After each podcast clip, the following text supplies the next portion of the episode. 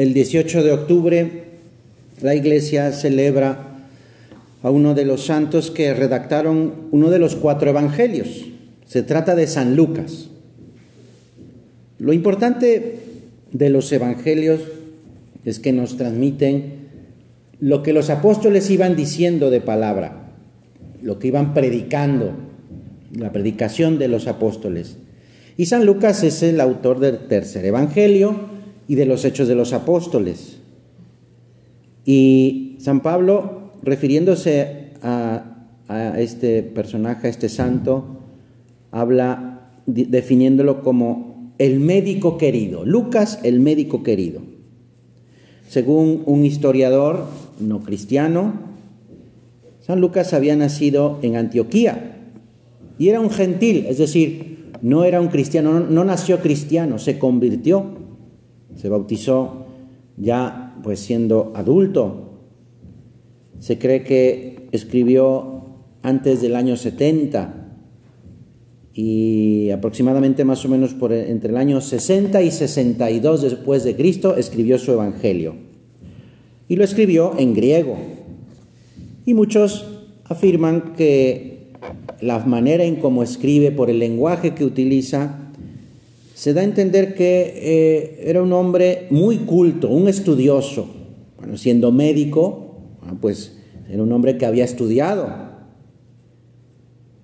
Y también eh, esto se ve, por ejemplo, en el, en el prólogo del Evangelio, es decir, cuando como inicia su Evangelio, reconoce que todo lo que ha escrito es fruto de una investigación, de una búsqueda de información, hasta llegar a los testigos oculares de lo que había ocurrido.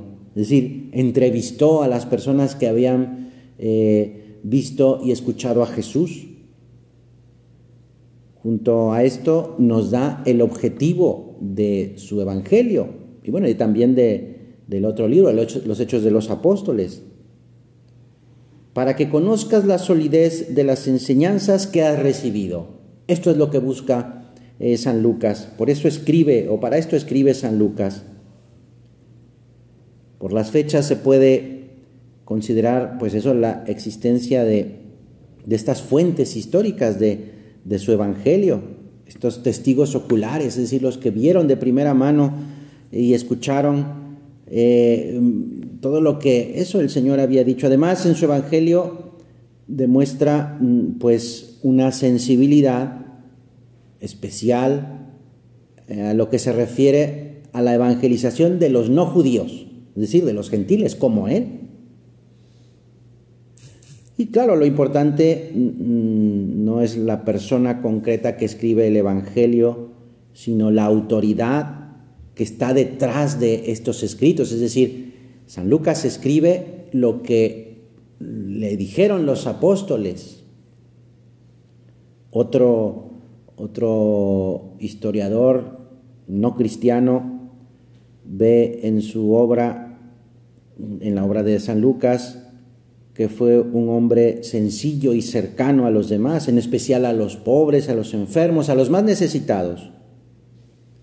Y al leer el Evangelio nos va como invitando constantemente a detener la mirada en aquellos que son como los abandonados, los ignorados por los demás.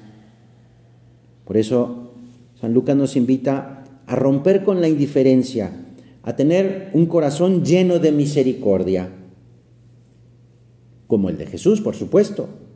De hecho, precisamente así lo hace, o sea, va, eh, subrayando, va dando muchísima importancia a que descubramos, los que leemos el Evangelio de San Lucas, a que descubramos esa misericordia de Dios en Jesús. Nos lleva a tener una, una mirada de Cristo mucho más cercana y más real, por lo tanto.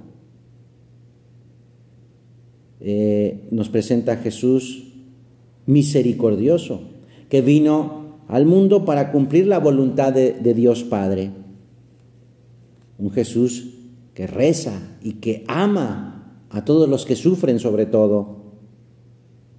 Pues vamos a pedirle a, San Lucas que, que rece por nosotros para que Dios transforme nuestro corazón y nos ayude a estar, a ser cada vez más cercanos a los demás, a nuestro prójimo, especialmente pues a los que más necesitan de Dios. Todos necesitamos de Dios, pero, pero quizá pues vemos personas que pues están un poco alejadas o, o que necesitan más ayuda. Es posible eh, ver esta misericordia de Dios eh, a, los, a los milagros y a las parábolas que, que escribió San Lucas y que no se encuentran en los, en los demás evangelios, en los otros tres evangelios. Concretamente son seis milagros y dieciocho parábolas que no están en los otros evangelios. Y vemos esa, esa atención, esa eh, subrayar esa atención particular hacia, por ejemplo, las víctimas de injusticias, los pecadores arrepentidos, y que Dios los recibe por su misericordia, Dios los perdona. A San Lucas se le representa como un toro. Y esto porque en el Antiguo Testamento el toro se daba en sacrificio a Dios. Al escribir de Jesús, San Lucas habla muchas veces del sacrificio, del sacrificio de Jesús buscando nuestra salvación. Por eso es que habla mucho del sacrificio y, por eso es que se le representa con esa imagen, la imagen de un toro. Es decir, la misericordia de Dios que busca rescatar a los pecadores. Es San Lucas quien narra de el pobre Lázaro y el rico. Es San Lucas quien habla del hijo pródigo, del Padre misericordioso que recibe al Hijo arrepentido. Es también San Lucas quien se refiere a la mujer pecadora que ha sido perdonada por Jesús y que lava los pies del Señor con sus lágrimas y los seca con sus cabellos. Son, son escenas del Evangelio que, que nos presentan a Jesús muy humano, amando, perdonando. Y por otra parte, esa eh, esa circunstancia, esa situación más bien de, de que tenemos cerca a Jesús, que somos pecadores, pero que eh, en su infinita misericordia Dios nos recibe. Benedicto XVI decía, las misericordias de Dios nos acompañan día a día. Es verdad. ¿Cuántas veces vemos esa ayuda del Señor? Basta tener el corazón vigilante para poder darnos cuenta de, todas esas ayudas, toda esa misericordia que Jesús nos da durante el día. Dice, sigue diciendo Benedicto XVI, que somos, es muy fácil que nos demos cuenta sobre las cosas negativas, sobre el cansancio, pero si abrimos nuestro corazón y le pedimos al Señor, Señor, ábrenos el corazón, aunque estemos pues en dificultades o aunque nos demos cuenta de nuestras faltas o de nuestros pecados, podemos darnos cuenta continuamente qué bueno es nuestro Dios, cómo piensa en nosotros precisamente en esas cosas ordinarias, en esas cosas pequeñas, ayudándonos así a alcanzar la santidad, que es la meta más grande. Una de las parábolas más bonitas es la del buen samaritano Dice en su Evangelio, el San Lucas, tomando la palabra Jesús dijo, un hombre bajaba de Jerusalén a Jericó y cayó en manos de unos ladrones que después de haberle despojado todo, le cubrieron de heridas y se marcharon dejándolo medio muerto. Bajaba por ahí un sacerdote y viéndole pasó de largo. Después pasó un levita, llegando cerca donde estaba aquel hombre tirado en el suelo, lo vio y pasó de largo también. Pero un samaritano que iba de camino llegó hasta aquel herido y al verlo se movió a compasión y acercándose vendó sus heridas, echando en ellas aceite, lo hizo subir sobre su propia cabalgadura y, lo llevó a una posada y él mismo lo cuidó. Al día, al día siguiente, sacando unas monedas, se las dio al posadero y le dijo, cuida de él y lo que gastes de más te lo daré a mi vuelta. Y pregunta a Jesús, ¿Cuál de estos tres te parece que fue el, el prójimo de aquel que cayó en manos de los ladrones? Y un hombre le dijo, el que tuvo misericordia con él. Y Jesús, le respondió, pues anda y haz tú lo mismo. Pues un gran santo, San Agustín, identifica a Jesús con el buen samaritano, pues Jesucristo se compadece y se conmueve ante el sufrimiento del ser humano, nuestro sufrimiento, nuestra necesidad. Esa misma compasión y amor de Jesucristo la sentimos tú y yo. La sentimos porque somos necesitados y, somos hijos de Dios y somos discípulos suyos. Jesús nunca pasa de largo. Jesús se detiene ante nuestras necesidades. Un amor concreto, un amor concreto. Y eso es, lo que, eso es lo que nos pide Jesús. Tener un amor concreto por los demás, es decir, sí, sí, yo quiero a los demás, yo no me peleo, yo no tengo broncas con nadie. Pues sí, eso está bien, pero no es suficiente. Jesús se detiene, como aquel samaritano, que no tenía pues una obligación, entre comillas, porque pues sí tenía obligación, porque no puede uno dejar ahí a, a alguien medio muerto. Nuestra caridad, como buenos cristianos, es universal, como la del buen samaritano. Una ayuda concreta, delicada.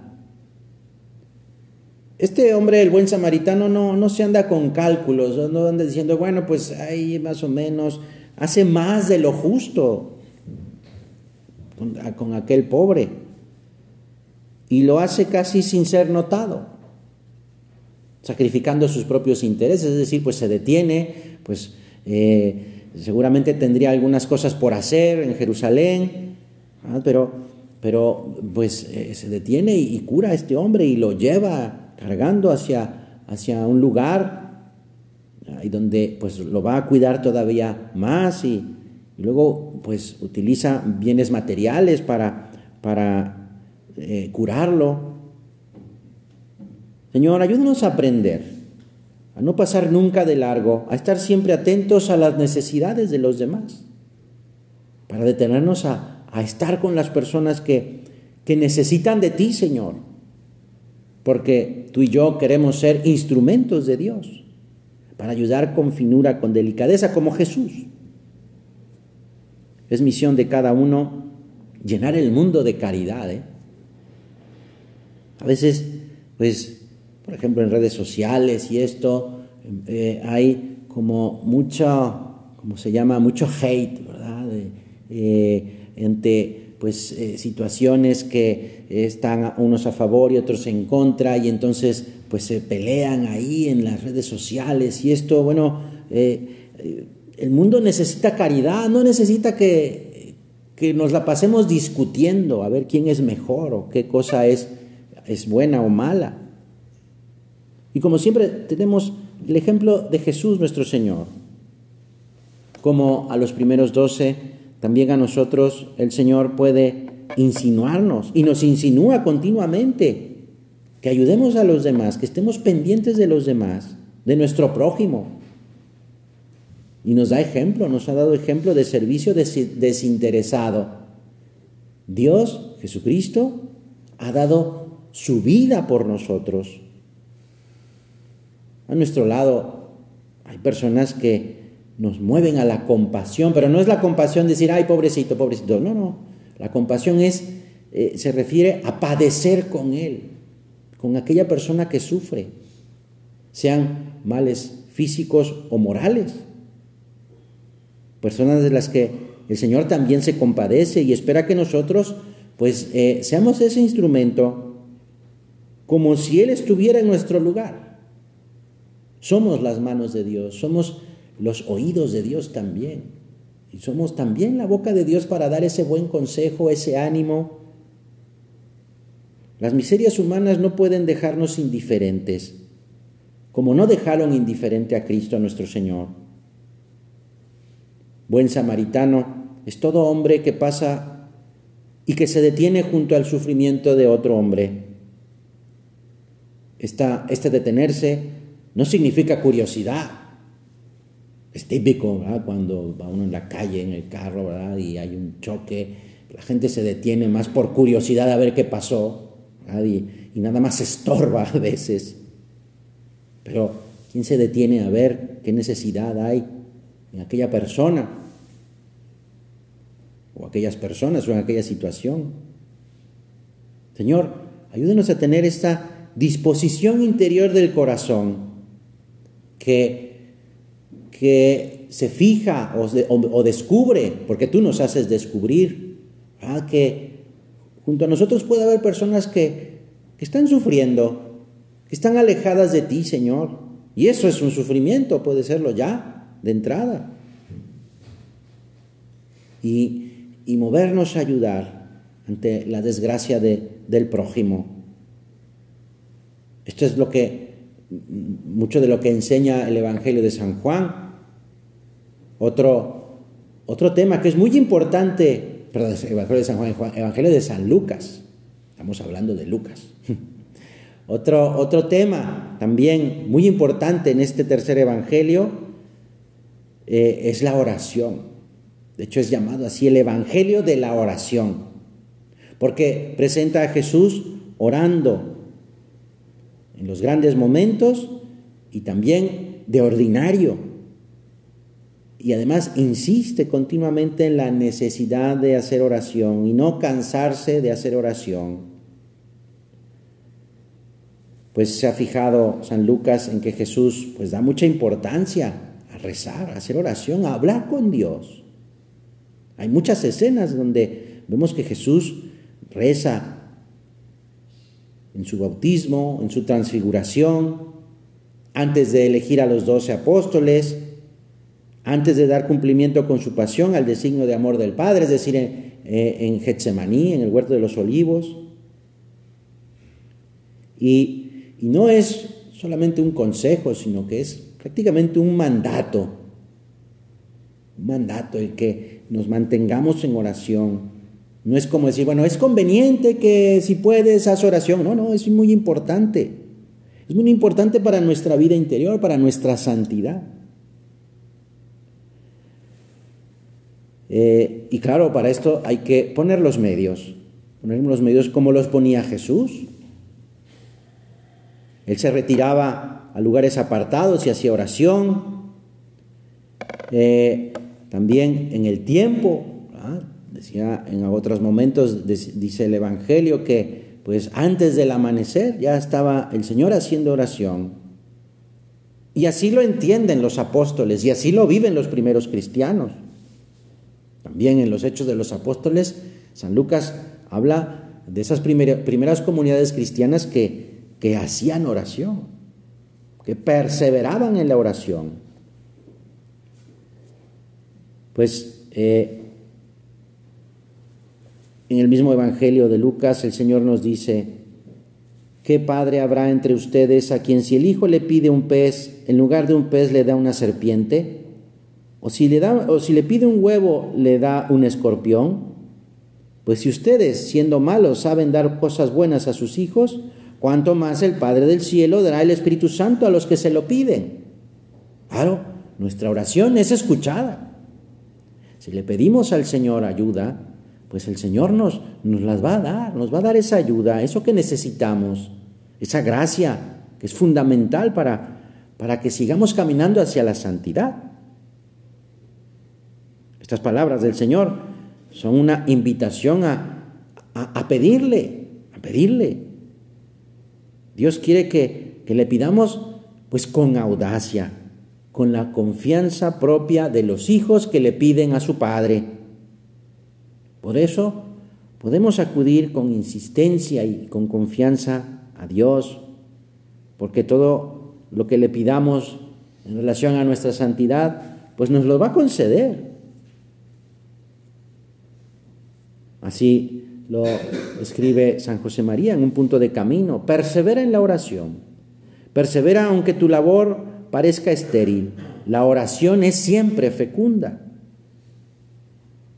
Pues esto lo, descubrimos en, eh, en el Evangelio. Y para esto pues hay que leer el Evangelio, ¿verdad? Hay que aprovechar la Sagrada Escritura, porque ahí conocemos a Jesús.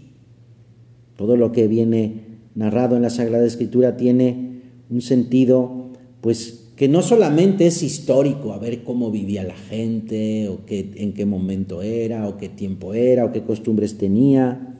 No, es, va más allá de los simples hechos históricos, porque no es un libro de historia. La Sagrada Escritura es un libro de salvación. Y a través de pues todo lo que leemos en el Evangelio, se trata sobre todo de, lo que el Señor hace y lo que el Señor busca para nuestra salvación. Así, por ejemplo, lo dice la, Virgen María. Ha hecho cosas, ha hecho en mí grandes cosas el Todopoderoso, cuyo nombre es santo. A veces quizá pueden parecernos un poco difíciles de entender algunos pasajes de la Escritura. Benedicto XVI contaba en una ocasión que un amigo suyo, tras haber escuchado homilías con largas reflexiones antropológicas para llegar juntos al Evangelio, decía, a mí no me interesan tanto estas consideraciones, yo quiero entender lo que dice el Evangelio. Y decía el Papa, me parece que a menudo en lugar de largas reflexiones sería mejor decir, este Evangelio no nos gusta o somos contrarios a lo que dice el Señor, pero ¿qué quiere decir el Evangelio? Si yo digo sinceramente que a primera vista no estoy como muy de acuerdo, pues ya hemos puesto atención por lo menos. Eh, pues es, eso, es, ir más allá, ¿verdad? De, si estoy de acuerdo o no estoy de acuerdo. Es, que es Jesús, es Dios quien me está hablando. Pues eh, por eso hay que profundizar en nuestro, en, la lectura del Evangelio, porque siempre es la palabra de Dios, que nunca se agota. Pues eh, es Dios mismo quien nos habla. La fe es un conocimiento y hay que asumirlo, hay que acrecentarlo y desarrollarlo. Es decir, pues utilizando pues la inteligencia. Y para eso hace falta pues utilizarla, ¿verdad? Perseverar en el estudio. No como, mm, eh, no, no, me refiero al estudio de las Sagradas Escrituras como, como una ciencia más, que sí es bueno también estudiarlo, pero, pero es sobre todo el, esfuerzo, el esfuerzo por, por descubrir y conocer más a Jesús en lo que estoy leyendo de los Evangelios. Así le hizo San Lucas, ¿eh? Así le hizo San Lucas, que pues eh, eh, se esforzó y, buscó a, estos testigos para, para ver qué es lo que había hecho el Señor, qué es lo que había dicho. Seguramente contrastaría, es decir, eh, se entrevistaría con varios de los que estuvieron ahí, no sé, por ejemplo, en, la, en el milagro de, de la multiplicación de los panes, ¿verdad? Pues ahí estaban todos los discípulos y a ver qué dijo, ¿Y qué dijo el Señor? ¿Y cómo le hizo? Y tal. o en la última cena también. A ver, ¿qué, ¿qué, es exactamente lo que dijo el Señor? Y entonces, pues ya sobre eso escribiría. Sería una falta de amor a nuestro Señor si nuestra inteligencia, ayudada por la fe, pues no buscara conocerle mejor, para amarle mucho más. Y por último, un tema que es pues muy particular en San Lucas. Es el que más habla sobre la Virgen María. Es una de las características principales de este Evangelio de San Lucas. Gracias a, su Evangelio eh, se entiende, ah, no lo dice, pero se entiende que seguramente habló con la Virgen María, entrevistaría a la Virgen María y, seguramente le habrá preguntado. Precisamente conocemos las palabras de la Anunciación, las palabras de la visitación, la magnífica oración del Magnificat, gracias a, su Evangelio. Conocemos detalles del nacimiento y de la infancia del Señor, de la presentación de Jesús en el templo. Y así, pues precisamente eh, nos, nos habla San Lucas de todo esto. Por eso eh, eh, también pues, podemos conocer mucho más a la Virgen también leyendo el Evangelio de San Lucas. Es por esto que también se, dice que San Lucas era pintor. Esto es más tradición que otra cosa, y que los primeros cuadros de la Virgen los hizo San Lucas. De hecho, en la ciudad de Roma hay algunas unas imágenes muy antiguas de la Virgen que dice la tradición, pero no, es, no está comprobado históricamente que esos cuadros los hizo San Lucas. Y prácticamente pues no, no, no, no es posible que haya sido así, pero, pero bueno, es precisamente porque la manera en cómo este santo escribe, pues hace, nos ayuda muchísimo a, a, imaginarnos y a, y a, ver cómo, y a comprender cómo, cómo, fue la vida de Jesús a los primeros años, ¿verdad? Y, y, la vida de la Virgen, y, todo lo que, y cómo, pues eso, la Virgen eh, convivía con nuestro Señor. Pues es una maravilla el que podamos tener el Evangelio de San Lucas porque nos ayuda muchísimo a conocer a Jesús y a conocer a la Santísima Virgen María. Vamos a aprovechar para pues cuidar muy bien esa lectura del Evangelio y que podamos pues someternos más en el corazón de, de Jesús, porque lo estaremos conociendo más. Vamos a pedirle también a San Lucas que nos ayude a pues a profundizar más. Y por supuesto a la Santísima Virgen María, ella que ella más que nadie pues eh, nos, eh, nos, quiere acercar a su Hijo, pues vamos a, a, pedirle a ella que nos enseñe a tratarlo, a conocerlo más y a tratarlo pues como ella. Y sobre todo también como ella, a quererlo y a quererlo mucho.